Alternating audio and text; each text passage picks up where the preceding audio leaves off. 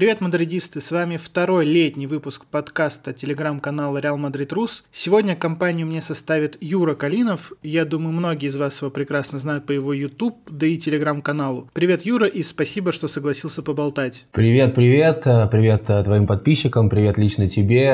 Да, почему бы не согласиться, поговорить о Мадриде я люблю. Сегодня мы собирались в целом поговорить в основном о выездах и твоей поездке в Париж, естественно. Но начать наш подкаст я хочу немного из издалека. Подписчикам нашего канала я задал после окончания сезона вопрос, на какой балл по 10-бальной шкале вы бы оценили этот сезон? 10, 9, 8 или 7? Золотой дубль плюс Суперкубок Испании в активе, но проиграли Кубок Испании. Какую оценку сезона поставил бы ты в целом и насколько сильно твои ожидания совпали с итоговым результатом? Ну, понимаешь, тут э, действительно у тебя два разных вопроса, поэтому на них отвечать, наверное, нужно также по-разному. С одной стороны, мои ожидания, они, конечно же, были превзойдены, потому что я, наверное, как и многие болельщики Мадрида, перед этим сезоном, ну, вряд ли рассчитывал на золотой дубль, э, потому что мы э, не получили того трансферного окна, которого, наверное, хотели. Мы получили Карла Анчелотти, который многими, ну, надо признать, действительно считался,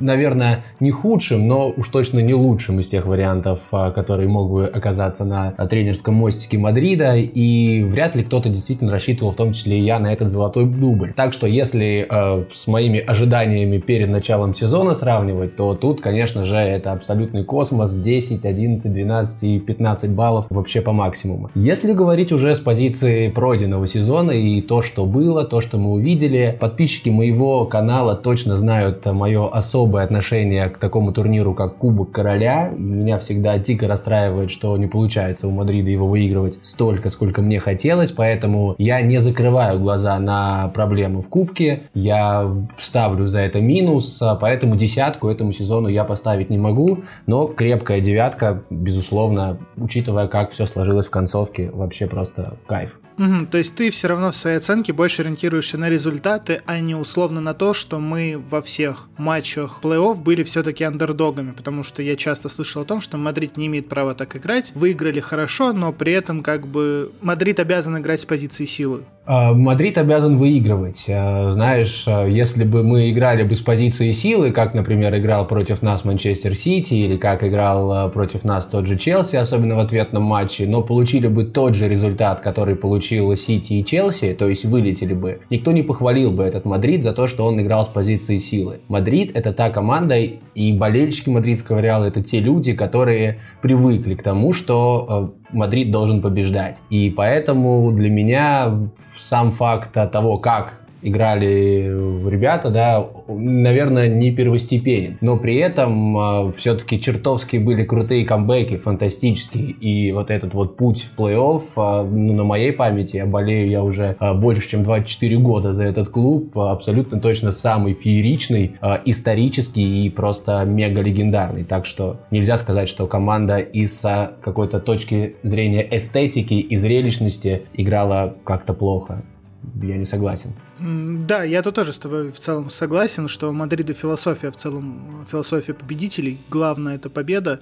Единственное, что вот у меня, э, я задавал вопрос э, подписчикам нашего канала, вот после всех этих камбэков, когда особенно после Сити было, что бы вы предпочли, условно уверенную победу 3-0 или вот такую победу, как Сити. Вот мне кажется, что э, драма и эмоции это хорошо, но в этом сезоне, мне кажется, даже был немножко перебор, потому что нервные клетки, они все-таки трудно восстанавливаются, если вообще восстанавливаются. Ну, если ты хочешь беречь нервные клетки, и если ты хочешь э, избавлять себя от таких вот моментов, то не только не болей за мадридский Реал, а в принципе не смотри футбол и не увлекайся каким-либо спортом. Это не тебе конкретно, а в принципе, да, потому что основные, самые яркие вот эти эти моменты боления и те, которые запомнятся на всю жизнь, и то, что мы будем рассказывать своим детям и внукам, это как раз-таки вот эти самые максимально а, нервные, самые выделяющие адреналин какие-то события. А ради этого футбол и создан, и такие эмоции, они вот то же самое, что было с Десимой, да, мы же все помним Десиму не потому, что это просто десятый кубок Лиги Чемпионов. Если бы мы спокойно бы разделали бы Атлетика 3-0 в финале, ну классно, Десима, да, мы долго к ней шли, но то, как Десима была завоевана, да, за 12 15 секунд до финального свистка,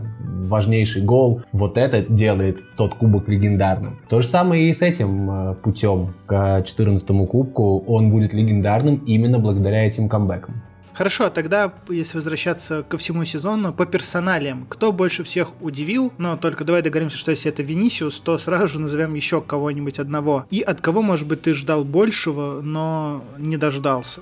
Ну, очевидно, что Венисиус, он, конечно, удивил. Это правда. Я э, выпускал ролик э, перед э, началом сезона о том, что есть вот шесть причин, на мой взгляд, почему мадридский Реал не провалит сезон 21-22, потому что такие настроения тоже гуляли среди болельщиков Мадрида, в том числе и моих подписчиков. И там я рассчитывал на прорыв одного из трех футболистов, ну, там по, по разным критериям, но неважно. Это были Федерико Вальверде, Винисиус и Родриго. Ну вот Винисиус и Родриго, они у меня шли в связке, и прорыв хотя бы одного из них я считал очень важным ключом. Э, я ставил, что кто-то из них может стрельнуть, но больше я все-таки делал ставку на Родриго, потому что проблемы Винисиуса именно вот с реализацией и с, ну, те самые все проблемы, которые всем известны, кто смотрит больше одного матча мадридского Реала в год, а те, которые были проблемы, они мне казались более сложно, что ли, решаемыми, потому что они как будто были где-то на уровне какой-то уже очень глубокой психологии. Но,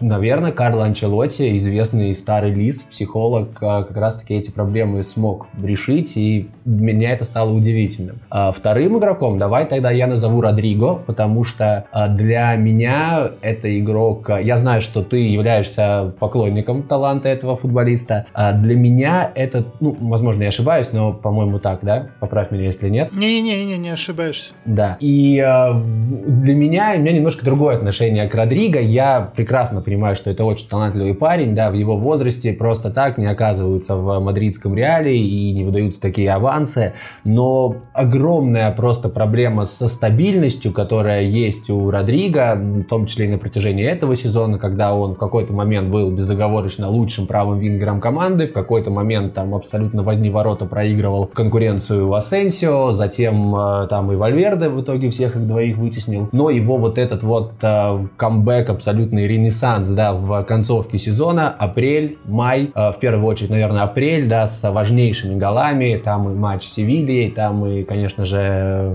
ответка с Сити, там и была игра с э, Басасуной, если я не, не изменяю мне память, где он пенальти зарабатывал. А, в общем, э, были вот этот вот взлет, он стал для меня тоже очень удивительным, в какой-то момент неожиданным, и действительно, я рад в итоге из одного, из другого бразильца, что они так а, закрепились. От кого я хотел бы увидеть а, чего-то большего в составе? Составе Мадрида. Ну, если честно, меня немного разочаровал э, Эдер Милитау. Вот я как раз являюсь э, поклонником таланта этого футболиста, и я всегда топлю за Эдера и очень рассчитываю, что он и дальше будет прогрессировать и займет э, место в центре обороны Мадрида на долгие годы вперед. Но практически вся вторая половина сезона, надо это признать, была не очень удачной для Милитау. Было довольно много индивидуальных ошибок, как каких-то откровенных ляпов, привозов, так и позиционных позиционных ошибок. Э, команда этот вопрос решила за Эдера, где-то спас Куртуа, где-то вытащила атака, то есть э, ошибки Эдера, они не стоили нам большого количества очков, и уж тем более не стоили нам э, титулов и трофеев, но я как-то был, наверное, одурманен великолепной концовкой прошлого сезона, когда Эдер вот только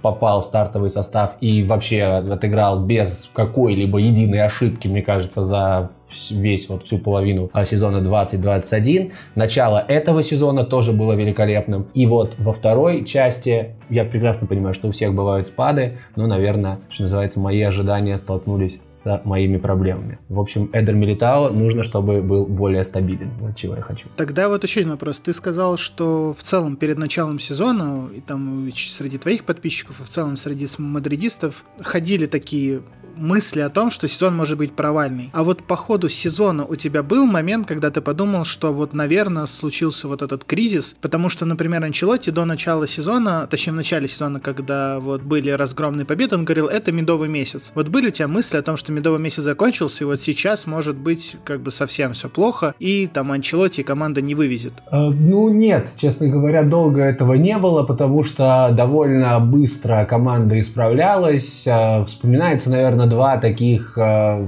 самых, может быть, что-то сейчас уже вылетело из памяти, но вот так, что сейчас первое приходит в голову, два таких критических момента. Первое это, э, ну, было там поражение шерифа, и там, по-моему, сразу же было поражение от э, Эспаньола. Они пошли там в связке одно за одним. И вот э, тогда показалось, что действительно вот, возможно, этот медовый месяц закончился, и даже один из обзоров, а, который я выпускал как раз-таки на матч с Эспаньолом, я назвал а, «Назад в реальность», я написал в заголовке, что вот мы опять вернулись, в общем-то, к тем проблемам, которые имели андердоги, проблемы с командами, играющими низкими блоками и так далее, и так далее. Но довольно быстро ответил Анчелотти и команда на это уверенной серии матчей, причем там были, по-моему, после этого у нас как раз-таки пошли игры со всеми подряд говорят, э, нашими прямыми конкурентами, всех мы их обыграли, и там, собственно, не о чем было думать. И второй момент, конечно же, это домашняя классика, когда просто показалось, что действительно, если от этих 0-4 на э, Бернабео мы потеряем не только очки, но и какую-то уверенность, если мы потеряем стабильность и какой-то ментальный получим удар, да, в челюсть пропустим, то команда может посыпаться, но опять-таки после этого 0-4, 5 побед подряд, досрочное чемпионство и вообще никаких вопросов. То есть нет, команда на самом деле по сезона прошла очень ровно. Да, иногда была более фееричная игра, иногда были как будто проблемы с а, где-то с физикой, где-то с какой-то реализацией, но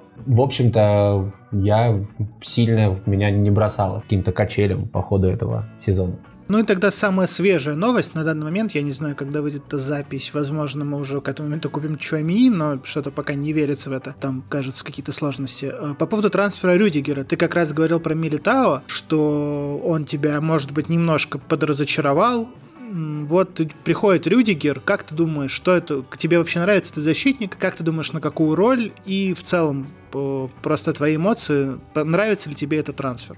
А, ну, изначально, потому что мы уже давно говорим про трансфер Рюдигера, и это второй заход, да, мы уже один раз вроде как оформили эту сделку, затем выяснилось, что там очень изменились агентские какие-то пожелания, пожелания игрока, и мы отказались от этого футболиста. А затем а, поменялась ситуация, и Рюдигер оказался вообще никому не нужен, и он вернулся снова к нам, и уже на других условиях. И еще тогда, изначально, я был против этого трансфера. Мне как раз-таки из-за моей симпатии симпатии к Эдру Милитау и, в общем-то, моем, моем, моему удовлетворению игрой для первого сезона, это еще была только середина сезона, игрой связки Алаба Милитау, меня, в общем-то, все устраивает в центре обороны Мадрида, плюс у нас есть Начо, который в этом сезоне э, практически, в общем-то, и не подводил, даже не практически, а совсем э, не подводил, и, в общем-то, да, я хочу дорогу Милитау, меня устраивает рядом с ним Алаба, это действительно очень хорошая разносторонняя связка, и Рюдигер здесь, как мне кажется, может стать а, проблемой как раз-таки для Эдера в первую очередь, а, которого, как я уже говорил, я хочу видеть защитником нашим центральным на долгие годы вперед. А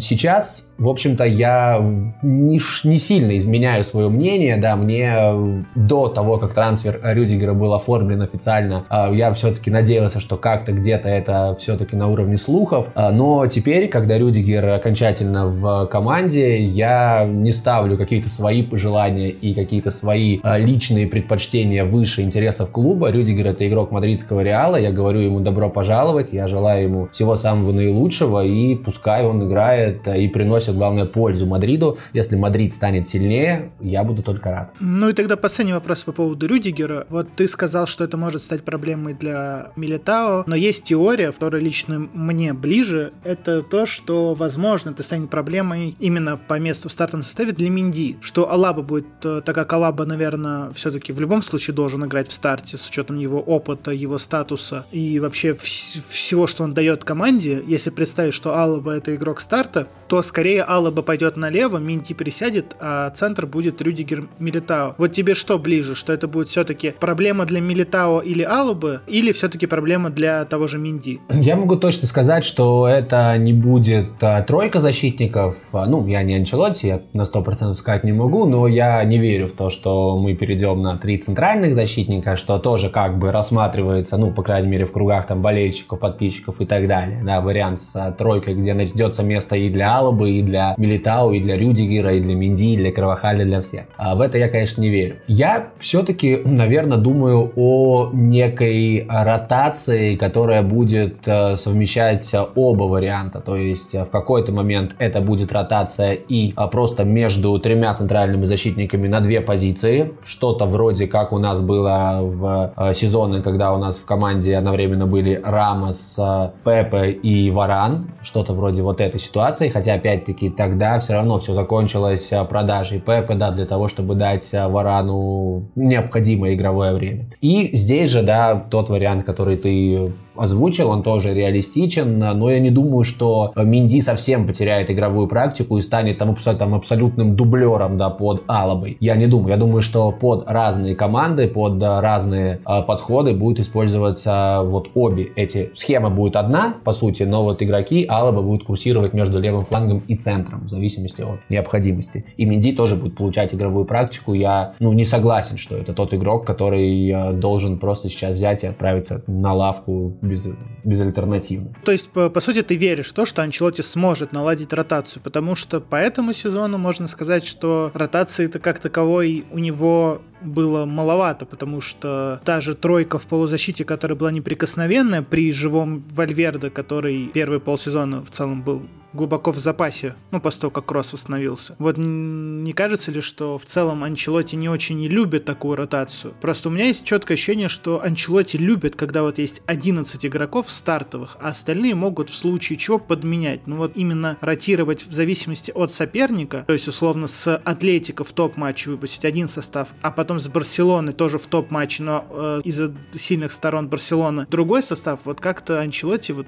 не вызывает такого у меня лично доверия. Ну, э, во-первых, по поводу ротации, да, Анчелотти в этом сезоне, это на самом деле такой тонкий момент. Э, все очень ругали, да, Анчелотти за э, отсутствие ротации, за малое количество этой ротации, но по факту, если сравнить, например, этот сезон и прошлый сезон, то, э, если мне не изменяет память, э, в прошлом сезоне у нас набралось э, всего лишь 11 игроков, э, которые провели на поле больше 2000 минут за весь прошлый сезон. В этом сезоне таких игроков 15 или 16. И это как бы довольно большая разница. Анчелотти играл обоймой в 15-16 человек, то есть были стартовые 11, плюс у него была а, постоянная ротация на правом фланге, причем это правый фланг атаки, и Родриго, и Асенсио долгое время получали там э, равное количество игрового времени, плюс через какое-то время туда же стал подключаться и э, Вальверде. Такая же ситуация была на правом фланге обороны, где где Карвахаль явно бережется, где Карвахаля не загоняют, поэтому Лукас Васкис также регулярно каждый второй, третий матч, э, и даже если Карвахаль был здоров, э, выходил э, с первых минут, ну не второй, но, наверное, третий, четвертый матч. И, в общем-то, то же самое можно сказать отчасти и про Камовингу, который в старте выходил мало, но в итоге набрал тоже большое количество тех самых игровых минут. И я думаю, что просто проблема в том, что у Анчелоти была большая пропасть, потому что после Камовинги, по-моему, который э, вот 15 в этом списке. А следующий игрок э, по игровым минутам это Эден Азар. И разница между этими футболистами практически тысяча игровых минут. То есть это огромная пропасть. И вот дальше пришли ребята вроде Азара,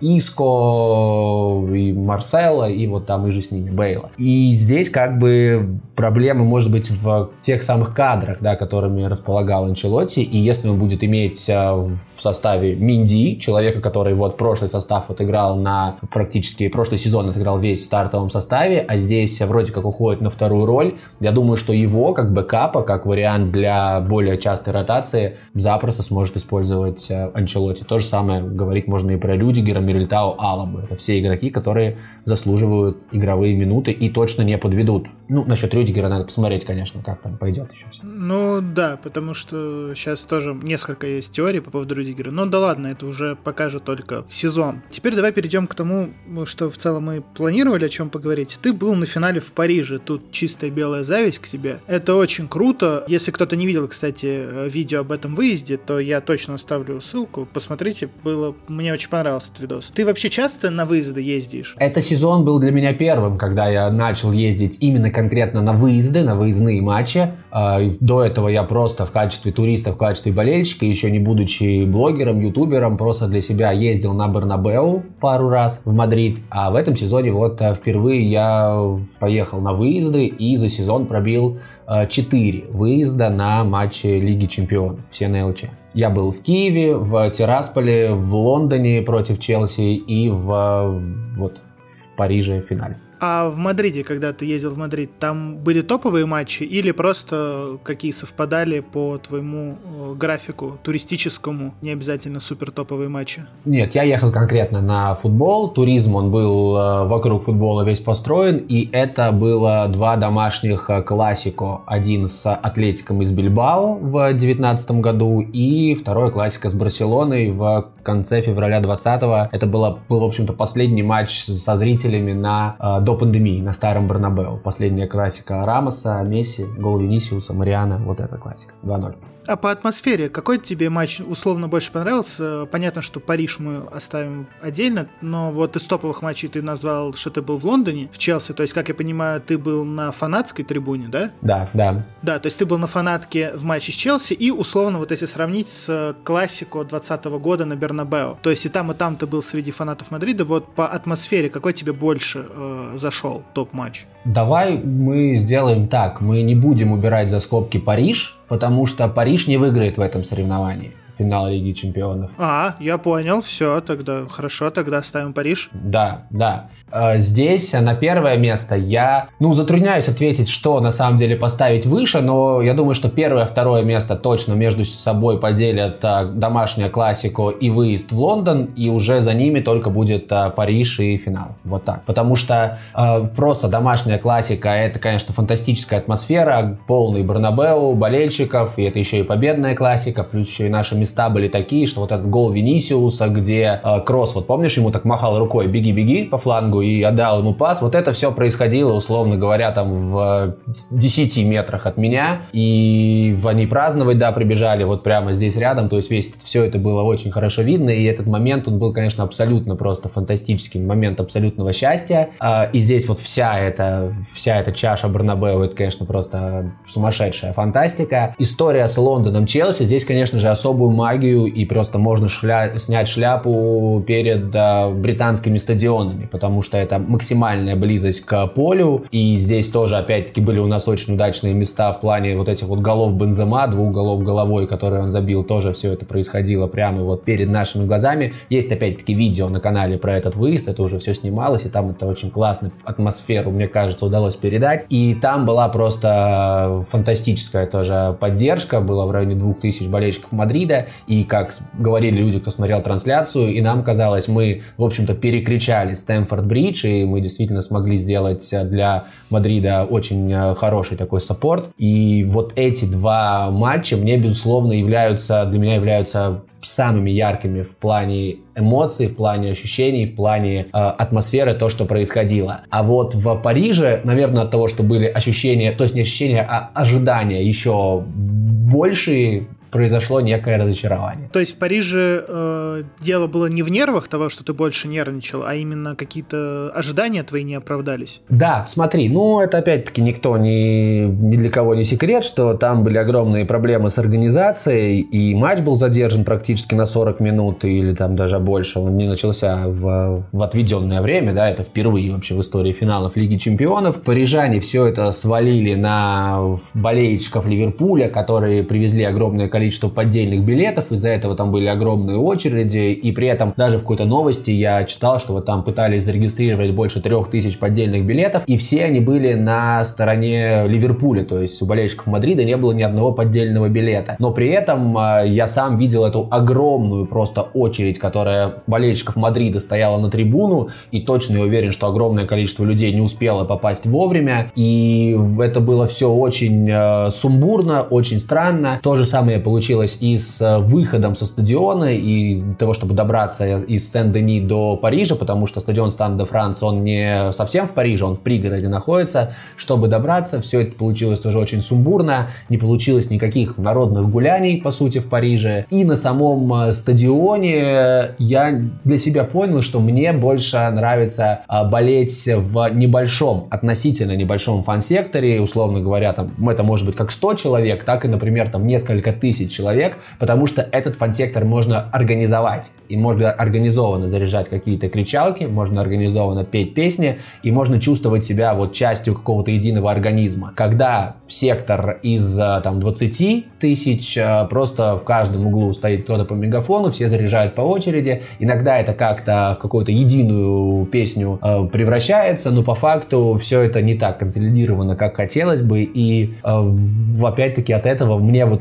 вот этого реализации моей поддержки, которую я хотел бы выплеснуть, мне, наверное, не хватило. А в целом, как тебе матч? Вот если говорить именно конкретно о матче, как он тебе смотрелся со стадиона? Так ли э, Ливерпуль доминировал, как э, у того же Кросса спросили сразу же после игры от 90-минутной доминации Ливерпуля? Или со стадиона все смотрелось более-менее более ровно, чем многие сейчас пытаются сказать? Я только вчера вечером посмотрел игру по телевизору, трансляции, пересмотрел ее. Я могу сказать, что, на мой взгляд, э, на стадионе казалось, что Ливерпуль давит сильнее. Потому что я видел в трансляции, на самом деле, да, был отрезок в самом начале, первое, ну, даже не в самом начале, где-то минуты там с 12 с 15 по минуту 30 может быть. Условно я сейчас эти цифры, так, ну, вот это вот, середина, допустим, первого тайма, и э, чуть начало второго, даже нет, в основном концовка второго, да, уже после гола. Вот тогда действительно были периоды, где Ливерпуль сильно давил и создавал. Все остальное время, на мой взгляд, была абсолютно равная игра, и в какой-то момент даже с перевесом Мадрида. А на стадионе казалось, что как-то с самого начала они забрали мяч, тяжело было очень выходить из обороны, и вот эти вот все сейвы, которые в первом тайме делал Куртуа, мы сидели, это они были перед нашими воротами, перед нашей трибуной, и все это было тоже очень близко, и поэтому было ощущение, что Ливерпуль поддавливает сильнее, чем э, потом я посмотрел по трансляции. Но и так не было никакого 90-минутного доминирования ни со стадиона, с трибуны, ни с, э, в трансляции. Это уже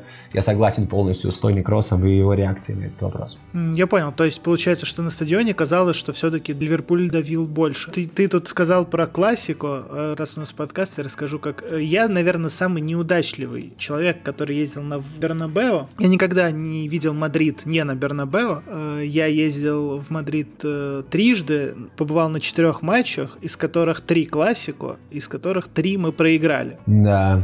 Последний мой, моя поездка в Мадрид, это был 2019 год при Солари, два классико за одну неделю, где 3-0 и 1-0. И вот я не увидел ни одного гола Мадрида и два поражения, и я просто считаю, что это худшая вообще поездка в истории, возможно, для э, классико. То есть, и вот после этого, когда мне кто-то говорит, что Солари еще неплохой тренер, я как бы все понимаю, но вот эти эмоции я ему простить просто не смогу. Я нашел эти билеты, мы поехали. Было круто, причем первый матч, когда мы проиграли, по-моему, 3-0 мы играли-то неплохо, первый тайм. Но потом посыпались. Да, очень хорошо играли. Да, потом посыпались и все. Но лучшее классико было вот э, за что мы проиграли, но это было классико 17 года, когда мы проиграли 3-2, как раз таки э, классико со знаменитой снятой футболкой Месси, где он там показывал э, Бернабеу, забил на последней минуте. Мы проиграли его, но при этом я в тот момент, я просто понял, в тот момент, наверное, я стал еще большим мадридистом, если так можно сказать, чем был, потому что мы в меньшинстве, выходит Хамес, забивает гол, счет 2-2. Мадрид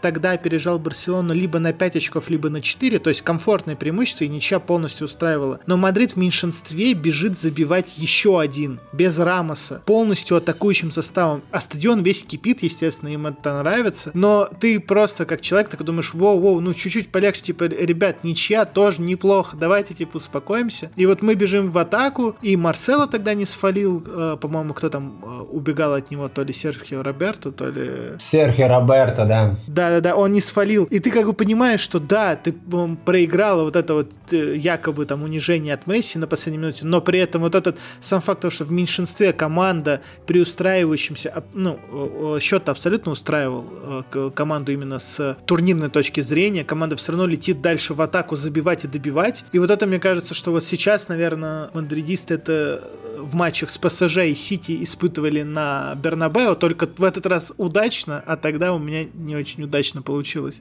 Тебе надо как-то переломить эту волну, тебе нужно вместе со мной съездить, посмотрим, кто кого, потому что у меня наоборот, я на всех матчах, на которых я был, а это получается два на Бернабеу, э, счет 3, 4 выезда и плюс еще один матч я был на э, Хувениле в Террасполе, то есть 8 матчей, и за эти 8 матчей 8 побед Мадрида и только один пропущенный гол. Э, я боюсь, что тогда случится ничья, скорее всего. Потому что я был еще на одном выезде, по-моему, в 2000... Тут тоже, короче, с выездами у меня так себе история. Потому что в 2014 году после Дессима я подумал, что все, давно хотел в Испанию съездить, есть возможность, надо ехать. Как раз Суперкубок Испании с Атлетико. Купил билеты, и понимаю, что матч был запланирован на одну дату, а потом его сдвинули на день в другую сторону. То есть э, был условно в среду, должен был быть уже все, а его сдвинули на вторник, а у меня билеты на среду. И я такой думаю, класс. На Бернабеу тогда была ничья, я приехал, а я ездил как турист, но думал попасть на Бернабеу. В итоге э, пришлось там из уже курортной части Испании возвращаться на матч, по-моему, с Кордобой. Тогда был первый тур. Мадрид выиграл, так что я видел одну победу Мадрида, там 2-1, по-моему, выиграли или 1-0. Минимальная победа была. А потом я в поезде был, ехал э, тоже, по-моему, куда-то в Испанию, не мог посмотреть матч. То есть я не смотрел матч, а Мадрид проиграл Атлетико, и мы тогда проиграли Суперкубок Испании. Я не смотрел матч, я возвращался из Испании, когда Мадрид играл э, с Аяксом в 2019 году. Я не видел этот матч, и слава богу, что я его не видел. Короче, мне вообще нельзя не смотреть футбол. То, то есть я должен смотреть его в Питере. Я понял, что в Питере работает. Во все остальное остальное, если меня нету э, в Питере, то Мадрид не выигрывает топовые матчи вообще. Это какое-то проклятие. Ну все, тогда сиди в Питере. Мы должны тебе всем скидываться, чтобы тебе там снимать квартиру, чтобы ты там все сидел, все, все нормально было. Не высовывайся. Э, не, ну я, я просто подумал о том, что если вот э, будет возможность сгонять, но уже, наверное, не на классику, а на дерби, возможно, но если мы его проиграем, ну это будет вообще, ну это печально. Я не знаю тогда, что делать, наверное, как-то. Ну тогда все, только, только на... Есть же эти люди, у которых огромное количество разных а, традиций, разных суеверий, которые действительно кто-то вообще, там, условно говоря, болеет за мадридский Реал, но вообще не смотрит матчи. Есть такие люди, я лично я не знаком, но мне рассказывал как раз-таки на одном из выездов я разговаривал про там какого-то человека, а, который, он, вот у него примерно похожая ситуация, что когда у него, когда он смотрит какой-то большой матч, Реал проигрывает. И он а, вот перестал болеть, он болеет за Мадрид и не смотрит игры. Ну, либо мы поедем э, как-нибудь с тобой вместе и посмотрим, чья карма сильнее окажется. Твоя положительная? Я, да, я не хочу, не хочу бороться, я не хочу портить свою карму, понимаешь? Она у меня настолько пока что чистая, что мне не нужно никаких конкуренций здесь ни с кем. Ну, мы, кстати, тогда хорошо. Я надеюсь, что этого не будет, но если вдруг твоя карма чуть-чуть подпортится как какой-нибудь ничейкой, в, надеюсь, что в ничего не значащем матче, то тогда уже можно будет проверить. Если возвращаться к финалу в Париже, ты видео много, ну, у тебя был в целом видео про этот матч, но что запомнилось тебе больше всего? Возможно, это не матч, возможно, это там фанатка, возможно, это что-то вообще отдельное, именно из положительного, то есть не вот эти проблемы с э, доступом на стадион и проблемами парижан с организацией матча. А, знаешь, что мне запомнилось больше всего? А, на самом деле, как-то это все прошло, не знаю, как это правильно сказать, нельзя, наверное, применять слово буднично, да, к э, финалу Лиги Чемпионов первому в жизни, в котором ты побывал, но на самом деле это было где-то близко к этому. Я ни в коем случае не хочу там говорить, что, ну, типа, скучный вторник сгонял на финал, да, нет, конечно же нет, но, вот, говорю, просто там в сравнении даже с тем же Лондоном, это было вот как будто где-то немножко ожидания были не те. А, но что, поэтому вот что-то прям такого яркого, сильно крутого даже в голову сразу не приходит. Но что действительно мне очень сильно запомнилось, это то, что я а, в какой-то момент понял а, Рафаэля Варана. После того, как Мадрид выиграл, я понял Рафаэля Варана. Вот знаешь почему? Можешь угадать? Ну, что надо, невозможно проиграть, я не знаю, надоело, я не знаю почему. Нет, смотри, помнишь, когда Рафаэль Варан ушел, он уже ушел, когда в Манчестер, он дал какое-то интервью, что болельщики мадридского Реала не празднуют победы в Лиге Чемпионов. А, у него были такие слова, он говорит, что ты выигрываешь там третью или там вторую подряд ЛЧ, а, и тебе приходишь к болельщикам, а болельщики тебе говорят, классно, молодец, давай следующую. Типа, давай, нам нужна уже след. Да-да-да, он это говорил, да. Да-да-да. И на самом деле это так, потому что реально буйное вот такое вот сумасшедшее празднование на трибунах после финального свистка длилось, ну, наверное, минут пять. А после этого люди так спокойно все выдохнули. Кто-то что-то там в телефончик, кто-то что-то там поснимать, ну, что-то разговаривают, улыбаются. Э, нету вот, и просто я думаю, что если бы противоположная команда и противоположная трибуна Ливерпуля да выиграла бы, то там это сумасшествие, гром просто гремел бы до самого вручения кубка и дальше, а вот это все празднование шло бы просто на пике эмоций. А тут, да, действительно, ребята такие хоп-хоп, выиграли Лигу Чемпионов, и действительно уже э, там Десима Квинта, уже какие-то вот эти вот разговорчики, уже пора 15 уже, уже про это все. То есть вот насколько этот дух э, победителей, наверное, конечно, он э, сейчас где-то отчасти избалован болельщик Мадрида вот огромным количеством побед в э, Лиге Чемпионов, но просто я действительно понял, что вот эти вот слова Варана, они, ну, не из серии, не какая-то там обида футболиста, не какие-то просто для красивого словца, а это действительно так. Пять минут попраздновали и как бы думаем уже о следующем кубке ЛЧ. Вот это то, что мне действительно запомнилось и, наверное, какой-то еще один пунктик, да, моего понимания мадридизма, вот прибавился мне. Интересно, я все-таки думал, что это не настолько сильно выражено, особенно у людей, которые ездят на выезды. То есть в целом требовательность фанатов Мадрида очевидна, но мы то же самое говорим, фанаты говорим о том, что там Варан, да, от этого мог устать, но Модрич то же самое сказал, то Перес спустился в раздевалку и начались разговоры о 15-м тип титуле. Иско, по-моему, в прощальном письме написал о том, что зачем сейчас праздновать на Сибелис, если через год э, праздновать 15-й. Видимо, в Мадриде все преисполняются такой э, уверенностью в себе и жажде вот этих вот бесконечных побед. Да, да, это есть такое. Вот можно я тебе задам вопрос э, вот, насчет вот этих жажды побед и понимания, что эта команда способна побеждать. Э, в какой момент этого сезона ты действительно поверил, что мадридский Реал способен выиграть Лигу Чемпионов в этом году? Вот когда этот момент для тебя произошел? Откровенно говоря, только после того, как Родриго забил второй гол.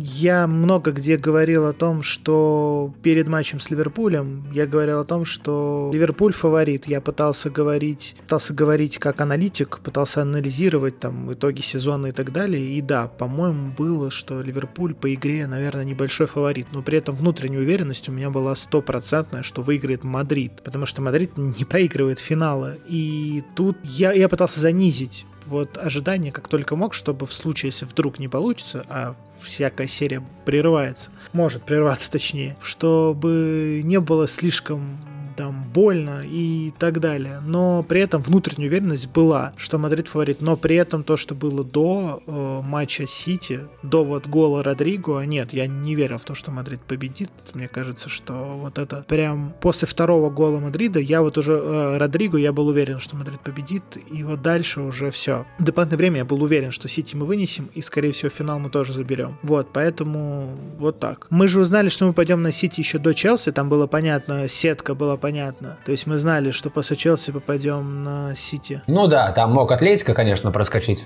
На то, что там мог быть Атлетико, нет, я был уверен в Сити. Я, правда, Атлетико сыграл лучше, чем я думал, но при этом, да, Сити, это было понятно, что они их пройдут. Была бы Бавария, еще ладно, но нет, э, Сити, Атлетико точно был уверен, пройдем. Но я думал о том, что да, Челси, может быть, проскочим, а дальше уже Сити проскочить будет невозможно. Вот после первого гола Родриго еще я еще, наверное, не, не особо верил, но вот после второго, да, я уже понял, что там как бы дальше нет вообще никаких шансов. Да, с этим не поспоришь, да. А у меня, ну, насчет этого второго гола Родриго, да, и когда игра ушла в овертайм, я опять-таки говорил про это в обзоре, что это, наверное, за всю мою историю боления за мадридский Реал, это был самый спокойный овертайм. А, несмотря на то, что там Сити, Гвардиола, сумасшедшая скамейка, все дела, подбор игроков, атака, прессинг, все супер-пупер. Я просто сразу после этого второго гола, ну, еще я был почему-то практически уверен, что они забьют еще и третий, успеют. И они могли забить. Родриго мог еще и третий положить же до... Э, у него был момент, спас там Эдерсон в, еще в следующей атаке. И это было бы вообще, конечно, бля, конечно, взорвалась бы голова в этот момент. Но когда они ушли на этот овертайм, я просто расслабился, спокойно выдохнул и сказал, давай поиграем теперь, но шансов, ребята, у вас нет вообще никаких. А насчет э, понимания того, что Мадрид по-настоящему может выиграть эту Лигу Чемпионов, у меня оно произошло после третьего гола Бензема в ворота Парижа. Э, потому что это тоже, конечно, был э, очень э, яркий переворот игры и очень яркий переворот большого противостояния. Там тоже по-хорошему мы там 120 или 100, о, не 120, 150, наверное, или 160 минут играли, в общем-то, хуже, ну, откровенно говоря, чем э, ПСЖ, но вот этот переворот, когда этот дух той самой ремонтады, а, и дух Хуанито начал витать над Барнабеу, а как-то мне стало, стало вдруг э, понятно, что уж точно Мадрид не должен проиграть эту Лигу Чемпионов. Тут твоя вера оказалась чуть сильнее, точнее, ты раньше ей зажегся, чем я. Я просто, знаешь, думал о том, что снаряд в одну воронку дважды не падает, а потом перед Сити думал, ну, трижды же не падает, а потом трижды упал. Да, и снаряд фигачил в одну точку очень часто во всех матчах плей-офф, по сути. Это было три абсолютно абсолютно разные ремонтады, но точнее с Челси, э, Челси э, это одно, а вот ПСЖ и Сити это другое. Когда с Челси мы на Бернабео нас первые 70 минут возили, хоть мы были фаворитами с хорошим преимуществом, а потом до гола Мадрида там казалось бы, что все, там Челси нас вынесет просто. Но да, я вот не смотрел в матч с Аяксом, как я говорил, но мне кажется, что ощущения были у фанатов, кто смотрел, примерно такие же, как тогда. Да, это, наверное, была самая низшая точка. Да, момент с... Э, и, наверное, самая низкая вера в то, что действительно может команда отыграться. Вера это была в любом случае, но, наверное, да, самой слабой она была вот уже после гола э, Вернера, да, и вот этот момент до этой великолепной передачи от Модрича и шикарного исполнения от Родрига. Да, Юр, спасибо большое за беседу. Я не знаю, тебе есть что добавить или что ты скажешь? Да, почему нет? А, добавить я могу только, что вот раз мы поговорили здесь о ремонтадах, раз мы поговорили здесь о, о вот этой самой вере, когда она сильнее, когда она слабее, я э, не знаю, это такое уже в концовке этого сезона, я уже много где это повторяю, и давай повторю здесь же у тебя на этом подкасте, что вот все вот эти вот события, которые мы увидели, этот путь Мадрида в Лиге Чемпионов, сюда же добавьте еще и э, матч с Севильей в, на Писхуане, да, в Ла Лиге, который тоже был э, вот таким вот ремонтадным и тоже очень важным. Пускай все эти события для тех болельщиков уже со стажем, которые все знают, все э, видели, а пускай они станут э, напоминанием а для тех, кто только недавно, возможно, подключился к болению за мадридский Реал, например, вот в эпоху там трех ЛЧ, таких, конечно же, тоже много, а пускай это, может быть, станет а, каким-то новым первым уроком о том, о том, что все вот эти вот слова, что а, мадридский Реал, он всегда возвращается, и когда уже все его списали, Мадрид может вернуться, про вот тот самый пресловутый дух Хуанито, про 90 минут, которые очень долго длятся на Барнабеу, что все это в контексте мадридского Реала не пустые слова. Мы просто в какой-то момент, наверное, начали это кто-то забывать, кто-то действительно знал эти красивые цитаты, но не понимал, что это значит. Вот, ребята, что это значит. А, мадридский Реал способен вот на такие чудеса. И, наверное, мало какая футбольная и, в принципе, спортивная даже команда а, в мире способна на нечто подобное, причем уже на огромном временном отрезке. То есть это не первый и далеко не в последний раз такое случается в истории мадридского Реала. Ну, так ярко, возможно, действительно в первый. И второе, раз мы говорили про выезды, я хочу всем пожелать болельщикам Мадрида хотя бы для начала ставить эти цели, нарисовывать себе эти мечты, что-то делать для того, чтобы эти цели и мечты осуществлялись, и э, начинать ездить на матчи Мадрида или начинать хотя бы собираться на просмотре где-то в баре с э, другими мадридистами, заряжаться этой движухой, не смотреть дома, сидя на диване, а искать единомышленников, э, вот этот вот плодить этот мадридист, мадридизм в массы, и тогда, опять-таки, все для вас заиграет новыми красками. Ну, тут добавить особо нечего, кроме того, что если вот этот сезон кто-то когда-то опишет, и будет какое-то хрестоматийное пособие, скажем так, то вот это пособие по мадридизму. То есть можно взять э, этот сезон, если у тебя спросят, что такое мадридизм, то вот 90% из того, что люди вкладывают в понимание мадридизма, то вот этот сезон можно продемонстрировать, и все должно стать понятным. А вот ты говорил про ремонтады, да, я вспомнил первый вот э, звоночек, когда я понял, что такое дух Хуанито, когда 2013 год, Мауриньо и ответка с Боруссией, когда Мадрид 80 минут ломился в стену, не мог забить, а надо было забивать 3, но в концовке забили 2, и казалось бы, что сейчас сметут. И вот этот вот дух тогда, казалось бы, чуть-чуть зажегся, но это был пробный запуск, а вот на Десиме уже зажглось по полной, и вот потом в дальнейшем уже жглось, жглось, жглось. Можно, конечно, вспомнить еще матч с Вольсбургом. Э, да, да, можно согласиться. Ну, были еще, был еще знаменитый суперкубок с Валенсией в нулевые, не помню, по-моему, 2008 был год или какой, когда тоже нужно было забивать много голов, и в меньшинстве Москве Мадрид а, проигрывал и в итоге, в итоге выиграл 4-2 после поражения, по-моему, 3-2 домашнего, выиграл 4-2, уступая а, 2-0 по ходу матча или 1 0 Я не помню уже всех а, нюансов, но там была тоже мощная очень ремонтада, она была в нулевые. Эти моменты, они периодически всплывают, и просто, да, они не так часто, наверное, проявляются, и поэтому кажется, что как будто это, ну, какие-то слова, а так, в общем-то, Мадрид ничем не отличается от там, любой другой команды, которая тоже может, вот, Ман-Сити как прекрасно закамбэчил, да, вот сейчас, вот в этом году, и в своем первом чемпионстве с Агуэро голом тоже какие камбэки. Но у Ман-Сити это происходит там один раз в 10 лет, а у Мадрида вот три раза, как ты говоришь, э, может упасть э, снаряд в одну и ту же воронку. И это и есть дух мадридизма. Спасибо, Юр, за беседу. Было очень интересно с тобой пообщаться. И спасибо всем, кто слушал подкаст до конца. Подписывайтесь на наш телеграм и YouTube канал Реал Мадрид Рус. Также подписывайтесь, хотя я думаю, что нет, но если вы вдруг еще не подписаны, на YouTube канал э, Мадридист Юра Калинов. Спасибо, спасибо большое. Да, подписывайтесь на всех на нас э, и болейте только за Мадрид. Тебе спасибо, что позвал. Э, зови еще. Услышимся с вами в ближайшее время. Алла Мадрид.